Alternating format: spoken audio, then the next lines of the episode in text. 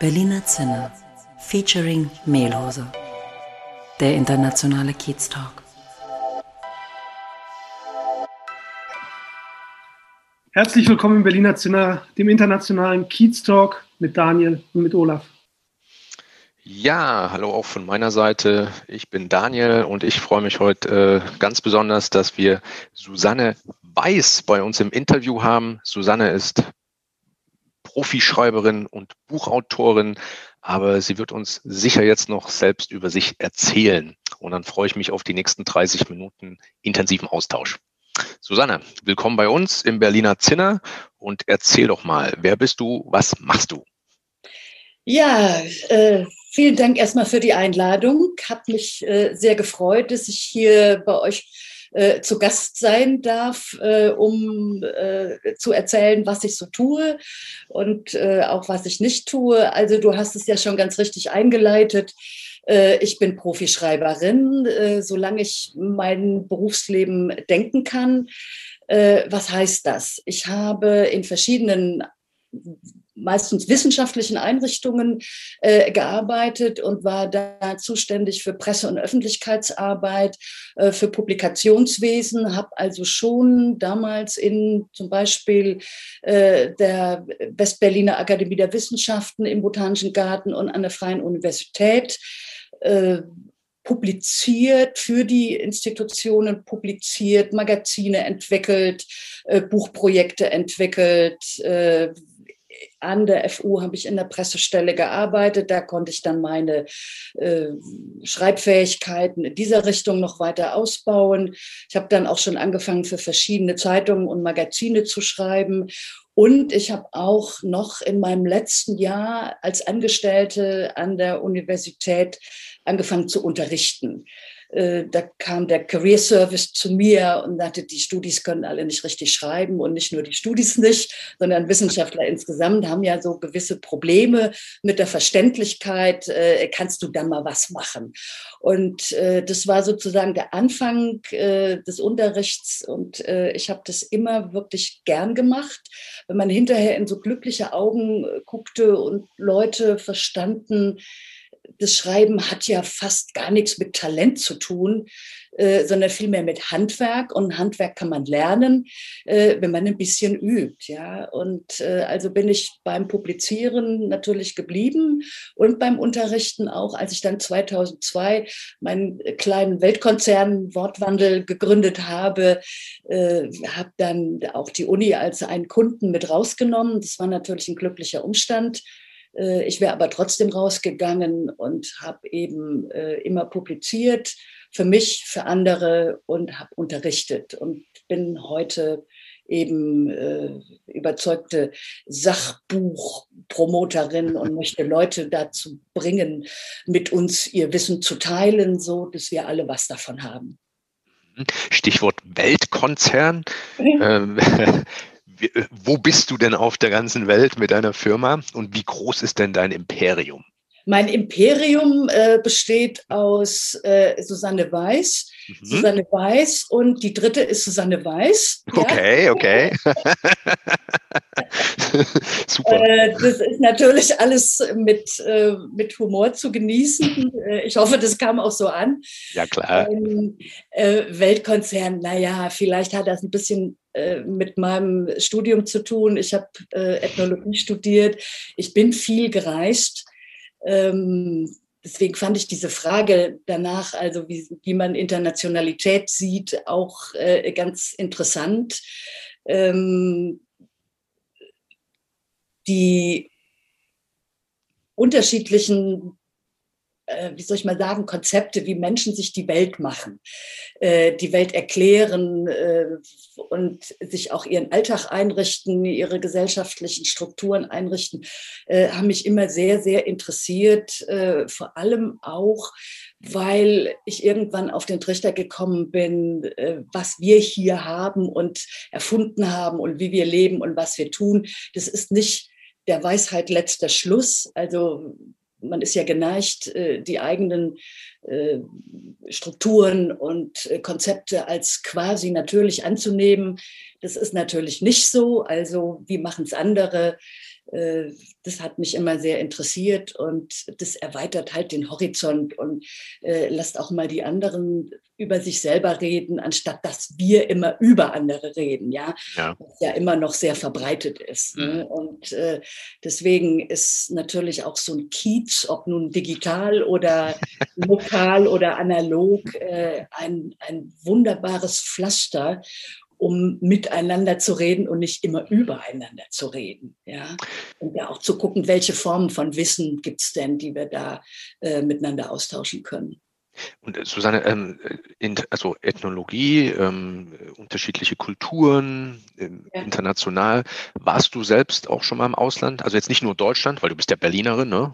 Also warst du auch mal außerhalb von Deutschland längere Zeit?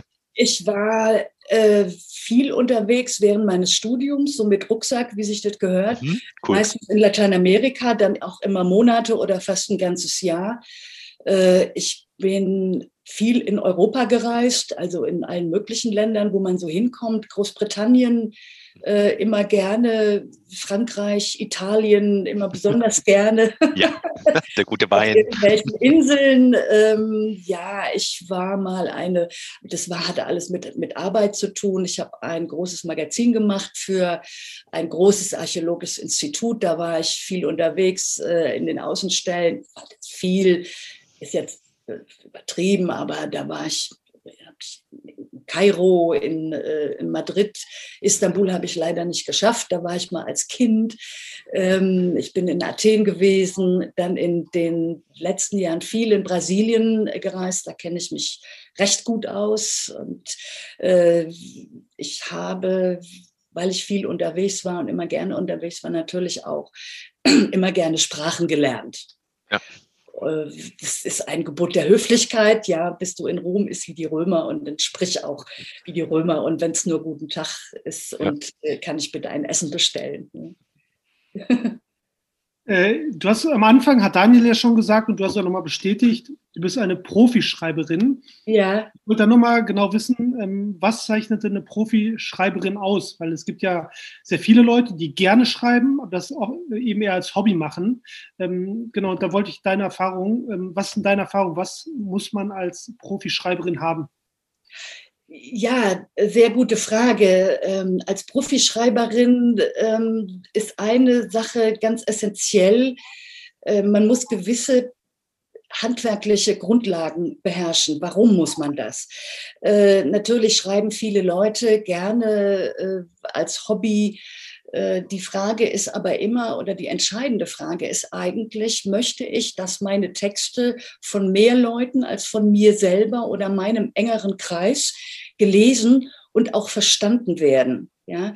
Ähm, will ich, dass eine andere Ordnung äh, und Struktur meines Textes erkennbar wird als nur die, die ich im Kopf habe. Möchte ich eine bestimmte Zielgruppe ansprechen, die ich äh, aus bestimmten Gründen ansprechen möchte, weil ich beispielsweise Wissen äh, vermitteln möchte oder äh, will ich in einer, wie soll ich sagen, geschlossenen äh, Peer Group bleiben, wo man sich äh, ohnehin versteht, äh, weil die Wörter, die man da benutzt, dieselben Assoziationsketten auslösen, äh, dieselben Konnotationsräume öffnen, also wo eine Gruppensprache herrscht, die von der Gruppe verstanden wird. Wenn ich aber diese Gruppe verlassen möchte, um auch außerhalb dieser Gruppe verstanden zu werden, dann sind handwerkliche Regeln, eigentlich unverzichtbar, äh, denn sonst kann ich mich nicht verständlich machen. Und es gibt einen äh, guten Satz von Friedrich Dürrenmatt, dem Schweizer Dramatiker, die Arbeit an der Sprache ist Arbeit am Gedanken. Ich will also meine Gedanken vermitteln, also muss ich an der Sprache arbeiten, um dann äh, möglichst den jeweiligen Weltkonzern auch äh, weltweit verständlich machen zu können. Also Handwerk ist das Stichwort. Ne? Mhm. Und im Vorgespräch hattest du auch äh, den Begriff sprachliche Monokultur gebracht. Ähm, kannst du noch mal erläutern, was das jetzt, also das finde ich sehr spannend, ich habe das so noch nie gehört. Ähm, ja. Kannst du da mal deinen Einblick dazu geben, was das für dich bedeutet und die Nachteile oder Vorteile davon? Äh, ja, sprachliche Monokultur. Äh, das hat ein bisschen äh, damit zu tun, dass ich ähm, mich sehr viel im Wissenschaftsbetrieb bewege, in dem man Vielsprachigkeit in den letzten Jahren ähm, also zugunsten einer sprachlichen Monokultur, ähm, einer englischen oder Englisch. Mhm. Broken English sprachlichen Monokultur aufgegeben hat. Äh, das ist insofern zum Teil fatal, weil viele Studien ergeben haben, dass man nur in der Muttersprache wirklich gut denken kann. Ja. Äh, ich habe, glaube ich, so ein Zitat von Wittgenstein mitgeschickt, die, ähm, die Grenzen meiner Sprache sind die Grenzen meiner Welt, ja. Und wenn man dann weiter und weiter denkt an diese, in dieser Richtung, was ich nicht sagen kann, kann ich auch nicht denken.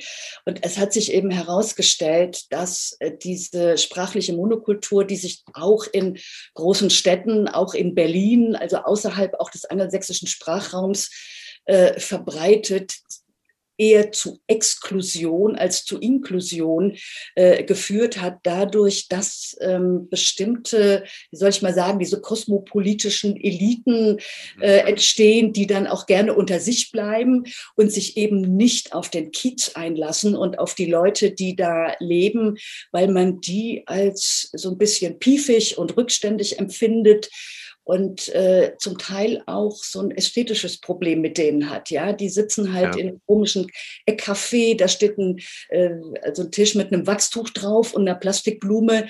Äh, das ist nicht gestylt genug, damit will man nichts zu tun haben. Und beim Barista kann man seinen äh, Kaffee dann auch nicht auf Englisch bestellen. Und äh, da, da trennen sich im Moment, das beobachte ich sehr stark, mhm. ähm, so die Soziotope, um das mal jetzt soziologisch auszudrücken denken und man hat immer weniger miteinander zu tun. Und es hat eben zu tun mit dieser sprachlichen Monokultur, die so schick äh, geworden ist. Ja, und ich plädiere eher dafür, äh, zunächst mal in der Muttersprache zu denken, ohne dass man der Tümelei äh, verdächtigt wird, äh, was auch sehr häufig leider vorkommt. Und dann äh, von mir aus mit Händen und Füßen zu reden und sich einander anzunähern, äh, da versteht es sich oft besser, als wenn man mit Broken English aufeinander einprügelt. Und ich äh, bewundere zutiefst auf den Knien auch den Beruf des Übersetzers und Dolmetscher und möchte da auch mal an dieser Stelle eine Lanze für diese Leute brechen. Ja. Gebe ich an meine, gebe ich an meine Frau weiter. Die ist Dolmetscher und Übersetzerin. Ja, da habe ich ja genau richtig gelegen. Welche Sprachen?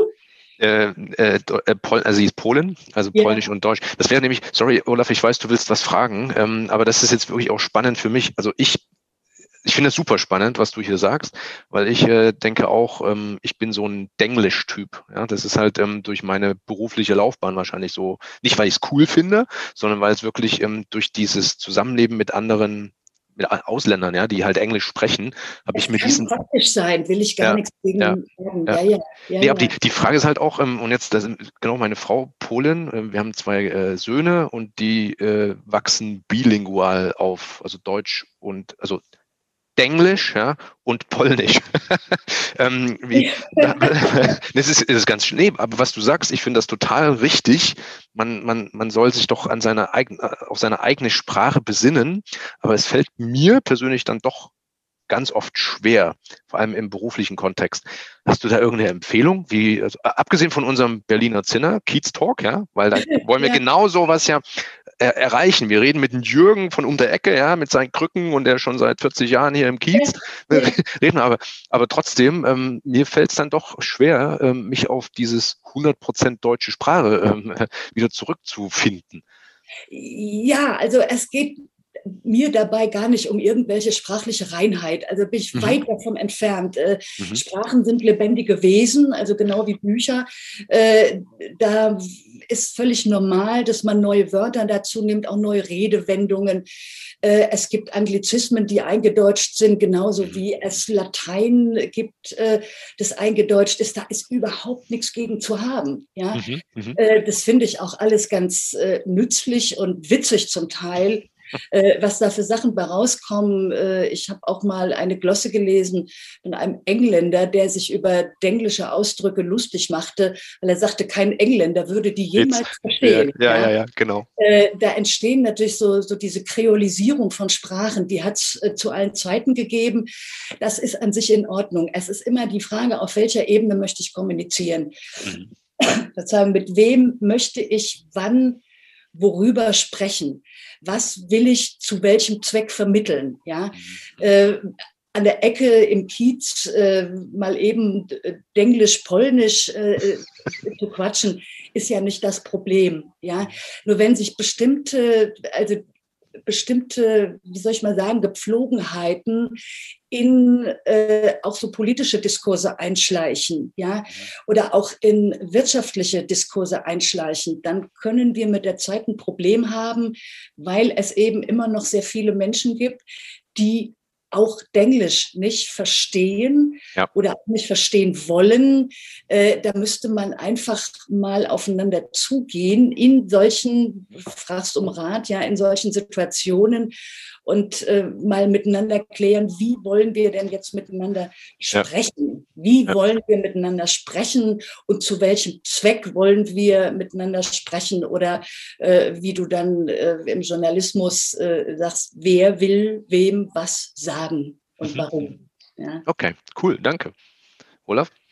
Genau, ich wollte noch mal auf die Arbeit an der Sprache eingehen, ähm, die du davor zitiert hast. Ich glaube, vom, Dürr, vom Dürrenmatt war das. Ähm, ja. Du bist ja, also du hast ja auch gesagt, Unterrichten macht dir viel Spaß und ähm, ich wollte einfach mal fragen, ob du so, du hast gesagt, man muss vielleicht das Handwerk, man muss handwerkliche Regeln beachten. Gibt es denn jetzt für ungeübte Schreiber vielleicht ein paar Grundregeln, die du so eigentlich jedem empfehlen könntest, ähm, der gerne sich verständlich machen will und eben seine Peer Group verlassen will? Oder ähm, genau, hast du da vielleicht ein paar Regeln? Naja, ich, ich spreche gar nicht so gern von Regeln, sondern mehr von Werkzeugen. Ja. Äh, die Regeln, äh, die lösen bei vielen äh, völlig zu Recht äh, so Widerstandsimpulse ähm, aus. Ja. Und äh, Regeln unterwirft man sich manchmal nicht so gerne, äh, aber man benutzt gerne Werkzeuge, um zum Beispiel weiterzukommen. ja, was empfehle ich da? Es kommt natürlich immer darauf an, was ich schreiben will äh, und wie ich schon äh, an verschiedener Stelle sagte, für wen ich äh, schreiben will.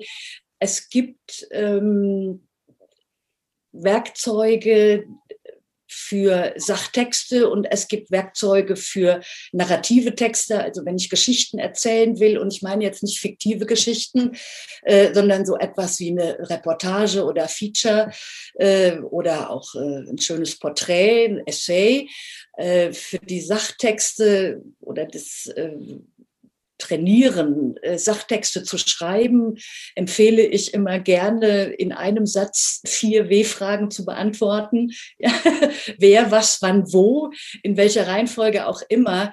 Äh, das klingt jetzt zunächst mal sehr einfach. Ähm, allerdings habe ich in meinem inzwischen 20-jährigen äh, Unterricht festgestellt, dass Leute, die immer dachten, ach, ich kann doch schreiben, habe ich in der Schule gelernt, genau an dem Punkt anfangen zu schwitzen.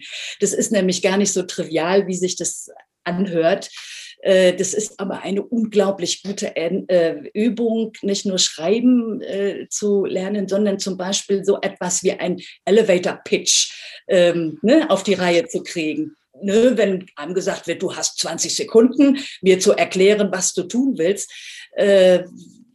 da scheitern die meisten Leute erstmal dran, wenn man es nicht geübt hat. Und diese W-Fragen-Übung äh, ist ausgezeichnet äh, geeignet, äh, da auch die eigenen Gedanken auf den Punkt zu bringen. Ja, äh, das kann ich wirklich nur empfehlen und auch solche Sachen zu üben, so auch trivial sie klingen. Äh, ein Satz besteht im Wesentlichen aus Subjekt, Prädikat und Objekt, auch vorzugsweise in dieser Reihenfolge.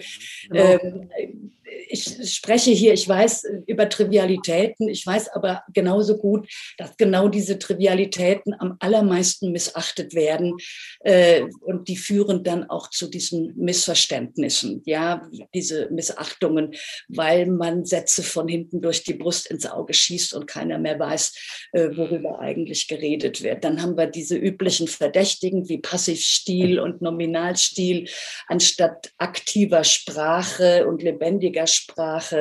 Äh, wir brauchen bildreiche Sprache. Warum? Weil das Gehirn abstrakte Texte nicht sehen kann. Und deswegen können wir die uns auch nicht merken. Es geht also auch um Gedächtnis. Also das sind so, so, so Anfängertipps, die aber nie überflüssig geworden sind, äh, wie mich meine Erfahrung lehrt. Ja. Mal kurzes Szenenwechsel. Äh, du hast in einem anderen Interview gesagt, es gibt Menschen, die leben und Menschen, die ein Projekt aus ihrem Leben machen. Also ganz ehrlich, Susanne, ich würde mich auch wieder in der Welt, ja, äh, für mich ist mein Leben auch äh, in Projektphasen unterteilt, ja. Sei es meine Frau oder meine Kinder oder jetzt da ein Job oder da ein Unternehmen. Heute unser Podcast-Interview. Das trägt alles zum Gesamtbild bei, aber ähm, es muss natürlich erledigt werden und äh, man ist froh, wenn man es dann geschafft hat. Das ist wie so ein Neudeutsch Milestone im Projekt. Also wie, wie siehst du das denn? Naja, also äh, ich bin natürlich auch eine große Projektemacherin, auch mit mhm. Leidenschaft, gar keine Frage.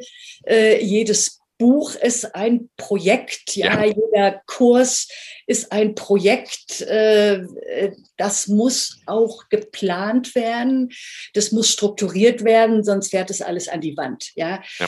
Ähm, es ist aber, es besteht immer eine Gefahr und ich habe das auch eben an mir selber, weil ich so gern Projekte mache, ähm, festgestellt, dass man diese Projektitis manchmal ähm, nicht ganz geschickt auf Lebensdinge überträgt, wo das eigentlich nicht hingehört. Ja?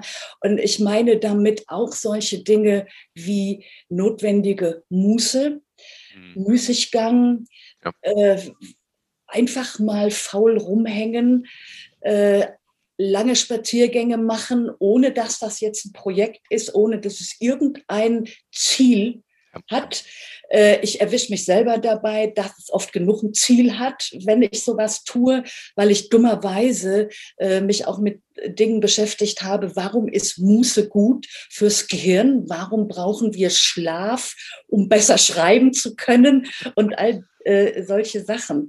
Aber äh, dieses ähm, mal nicht zielgerichtet denken äh, müssen wir, glaube ich, in unserer Kultur alle wieder mal ja. lernen. Und äh, ich plädiere ganz stark dafür, eben nicht das ganze Leben zu einem Projekt zu machen. Also okay. so gerne ich selber äh, äh, Projekte mache aus, aus rein praktisch pragmatischen Gründen. Wir, wir sind alle arbeitende Menschen. Äh, mhm. äh, was soll sein? Also ja, nur eben nicht das eigene Leben zum Projekt machen und alles durchplanen. Und mein linker Arm ist ein Projekt und mein rechter Arm ist ein Projekt und die Familie ist ein Projekt und äh, der Sonntag ist ein Projekt und äh, da wird man ja blöd von. Hast so recht. Ich gebe dir hier recht. Alles gut. Alles gut. Dankeschön. Habe ich mich erfolgreich verteidigt. ich wollte es nur wissen. gut, alles klar. Ich wollte nochmal auf das Projekt Buch äh, eingehen. Ähm, und da ja, würde ich gerne. gerne von dir wissen, äh, zwei Fragen habe ich. Erstens, was schreibst du für Bücher? Aus Interesse. Und zweite, die zweite Frage wäre, weil ich bin auch ein Freund des geschriebenen Wortes und habe auch irgendwie so das große Ziel, ein Buch zu schreiben. Leider habe ich so viele Projekte, dass das Projekt Buch nicht die höchste Priorität hat. Und da würde ich einfach von dir mal gerne persönlichen Ratschlag äh, kriegen, äh, wie ich dieses Projekt angehen kann. Also weil mir, ich bin halt sehr perfektionistisch und so ein Buch, meiner Meinung nach muss das halt sehr äh, ja, es muss halt perfekt werden irgendwie und das führt dann irgendwie wahrscheinlich dazu, dass ich gar nicht anfange. Wenn du da einen Tipp für mich hast, dann würde ich mich freuen. Äh, du hast ja ein wesentliches Problem selbst schon gelöst jetzt gerade äh, durch äh, deine Selbstbeschreibung. Perfektion ist tatsächlich einer der größten und besten Blockade, Schreibblockaden, die man sich vorstellen kann, genauso wie ähm, der Wunsch auf Anhieb ein perfektes Buch zu schreiben. Ja, äh, viele Menschen, ist auch eine Erfahrung, die ich gemacht habe, die aus der Profischreiberei kommen, Journalisten beispielsweise, ja, äh, die haben alle mehr oder weniger ein Buchprojekt in der Schublade liegen und die scheitern oft genau daran, dass sie sagen, ich kann es doch, ja, äh, es muss also gut werden äh, sonst schade ich meinem guten Ruf ähm, und äh, es muss auf Anhieb klappen. Und das ist ein sehr großer Irrtum. Äh, damit verurteilt man sich selbst wirklich zum Scheitern, wobei man äh, bei Journalisten, du bist ja auch Journalist, sagen muss, also einen Text zu schreiben und ein Buch zu schreiben sind zwei verschiedene Sachen. Die Langstrecke erfordert dann doch noch äh, ein paar andere naja, Fähigkeiten will ich gar nicht sagen, aber Durchhaltevermögen und Disziplin. Äh, wofür plädiere ich in solchen Fällen? Also wichtig ist natürlich, du brauchst ein klar konturiertes Thema. Ja, äh, das ist äh, natürlich unverzichtbar. Ähm, du setzt dich dann am besten hin und nimmst große Blätter Papier und machst ein Brainstorming und kritzelst wirklich wild drauf rum. Äh, um einfach mal das Handgelenk zu lockern und auch um den Kopf zu ordnen, um Haupt- und Nebenthemen voneinander unterscheiden zu können, äh, damit das nicht so ein Wust bleibt, der am Anfang äh, ja in der Regel vorhanden ist. Äh, dann machst du Übungen fürs Handgelenk, indem du beliebige Texte nimmst, in dem Ton geschrieben, der dir gut gefällt und dann stichst du da mit einem Stift an eine, irgendeine Stelle mit geschlossenen Augen und von der Stelle bis zu der Stelle schreibst du den Text ab und ab da schreibst du den Text in deinen eigenen Worten weiter. So kommst du gut in den Ton rein, in dem du dich dann später selbst als Autor auch hören möchtest dann machst du zu gegebener Zeit, wenn dein Brainstorming und deine Schreibübungen hinter dir liegen, eine grobe Gliederung, die nicht, ich wiederhole, nicht in Stein gemeißelt ist, ja, die noch kein Inhaltsverzeichnis sein darf an dieser Stelle. Und dann schreibst du einfach mal los und überlegst, anschließend, was war schwer, was war leicht, ja, und dann legst du das Ganze erstmal weg. Und alle Schritte kommen dann danach, aber dieses, es muss auf Anhieb perfekt werden, das sollte sich jeder äh, Buchautor in Spee wirklich aus dem Kopf schlagen. Es ist ein Killer. Okay. Das hilft schon mal. Und dann noch ganz kurz zu deinen Büchern. Das wollen wir ja nicht unterschlagen. Ach so, meine Bücher. Nun, wann habe ich angefangen, Bücher zu schreiben? Das äh, waren damals äh, in den ersten Anfängen äh, so Sachen über Wissenschaftspolitik. Ähm, ich habe ein Buch geschrieben über Area Studies. Ähm, und möglichen ähm, Kontakten zu mittelständischen Unternehmen. Wie können die sich gegenseitig helfen, äh, um beispielsweise in zunehmender Globalisierung gemeinsam zu überstehen? Äh, dann habe ich noch äh, ein weiteres Buch, äh, auch so ein wissenschaftspolitisches, äh, geschrieben über Kooperationen von Hochschulen mit Wirtschaftsunternehmen in bestimmten Regionen oder auch also in in einem Kiez, auch äh, mit einem äh, großen Berlin-Kapitel natürlich. Äh, ich bin dann, äh, ich habe Bücher über Schreiben geschrieben natürlich, ja. Äh, so ein äh, Buch, die über Schreiben und Denken geht. Also das, das Wort im Kopf äh, ist eines meiner eigenen Lieblingstitel, ja, die unterschätzte Macht der Sprache. Äh, da geht es darum, wie funktioniert eigentlich Sprache und wie können wir sie uns auch zu unserem eigenen Nutzen und Frommen äh, nutzbar machen. Wir benutzen Sprache täglich äh, in geschriebener oder in gesprochener Form. Und wir wissen so unglaublich wenig über diese äh, unermesslich wichtige Kulturtechnik, ja. äh, dass es eigentlich schade ist. Ja, ähm, ich finde, äh, also ich möchte Menschen natürlich auch immer ermutigen, sich mehr mit Sprache, mit dem, was sie täglich da tun äh, und nutzen, zu ähm, beschäftigen, äh, um äh, auch ein bisschen die Scheu davor zu verlieren, zum Beispiel mal ein Buch zu schreiben. Ne? Und wenn ich weiß, wie Sprache funktioniert, dann kann ich da auch ein bisschen entspannter an die Sache rangehen. Äh, das sind Sachen, da habe ich verschiedenes äh, zu geschrieben. Äh, ich habe auch eine Sache geschrieben, die läuft bei mir in, unter der Rubrik therapeutische Satire.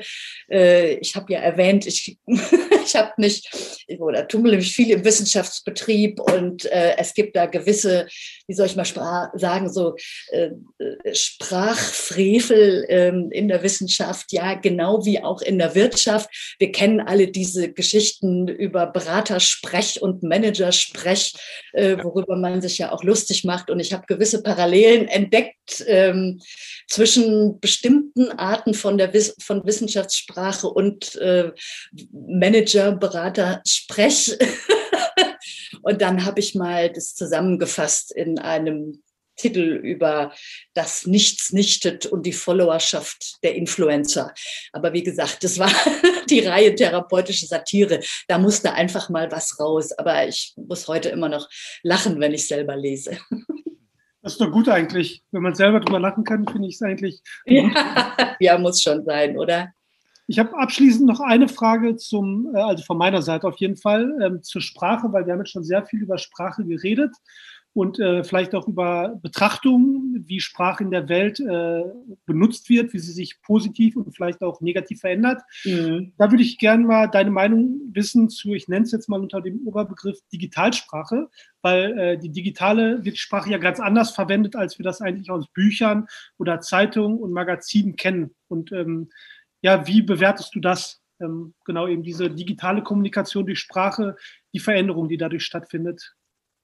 Ja, ich kann nur immer wiederholen, es kommt immer darauf an, wer mit wem warum, worüber äh, redet. Also immer wieder die Frage, wer will wem was sagen.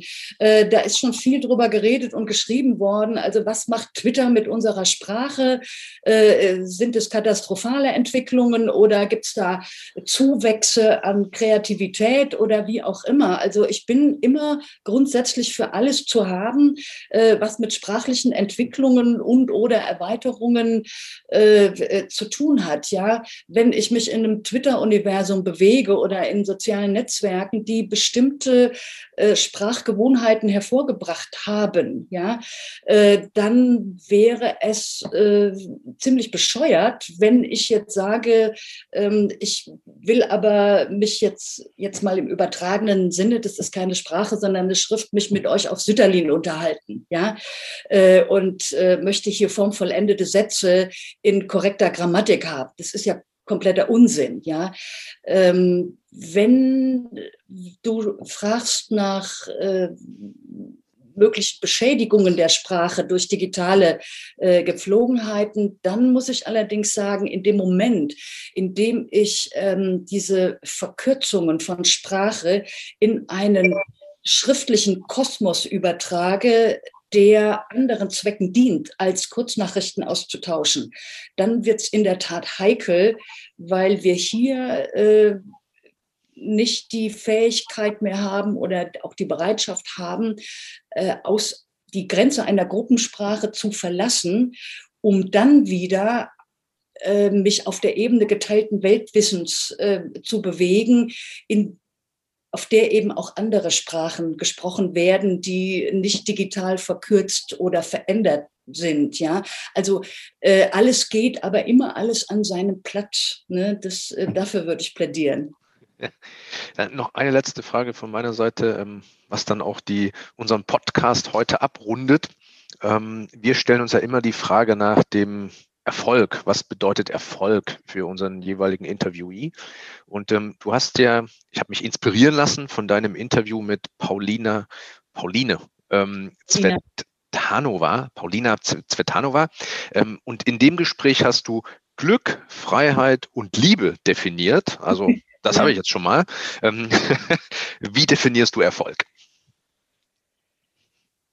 Wie definiere ich Erfolg? Also Erfolg ist ähm, natürlich mehr als Geld, völlig ja. klar. Es ist auch Geld, äh, Kohle muss sein, gar keine Frage. Aber ja. Erfolg ist einfach für mich ein äh, gelingendes Leben, ähm, in dem ich äh, das, was ich selber bin, mit dem, was ich tue, äh, in Übereinstimmung bringen kann. Ich gehöre nun zu diesen glücklichen Menschen, die in ihrem Beruf und in dem, was sie tun, aufgehen. Ja. Mhm. Ähm, das ist nicht allen gegeben. Äh, ich betrachte das als Privileg und insofern auch das ist für mich schon ein Erfolg, dass ich tue und tun kann, cool. äh, was mich glücklich macht. Ja, äh, ich kann auch nur Erfolg, dann auch wirklich monetären Erfolg, geschäftlichen Erfolg erzielen, wenn ich das tue, was ich wirklich liebe. Mhm. Und ich kann nur gut sein in dem, ja. was ich liebe und insofern schließt sich da wieder der Kreis. Also diese Kombination ja. äh, aus allem ist dann vielleicht meine Definition von Erfolg. Ich habe dich natürlich jetzt hier so direkt äh, im Interview ge gefragt, aber ich glaube, das ist schon eine super, äh, super Antwort. Also vor allem auch darüber glücklich sein, was man hat. Ja, das ist äh, oder die Freiheit, die man hat, überhaupt das zu tun, was man machen will. Äh, so wie du es ja beschrieben hast, ähm, das finde ich ein äh, sehr starkes ähm, Statement, nochmal auf Neudeutsch, äh, am Ende. Statement ist okay, ja. Ist okay. Super. Susanne, also ähm, es war echt ein äh, klasse Interview mit dir. Ich würde mich wirklich freuen, wenn wir uns dann bald mal persönlich sehen, hier auf der blauen Couch auch, ja. oder irgendwo auf dem Markt in Charlottenburg und uns da nochmal ja. in Ruhe wir austauschen. Wir wissen ja jetzt, wie wir äh, aussehen und genau. äh, wir uns über den Weg laufen, dann machen wir weiter. Klasse, ja. super. Vielen Dank. Ne? Ich habe zu danken. Vielen Dank und dann bis zum nächsten Mal. Tschüss. Tschüss. Tschüss.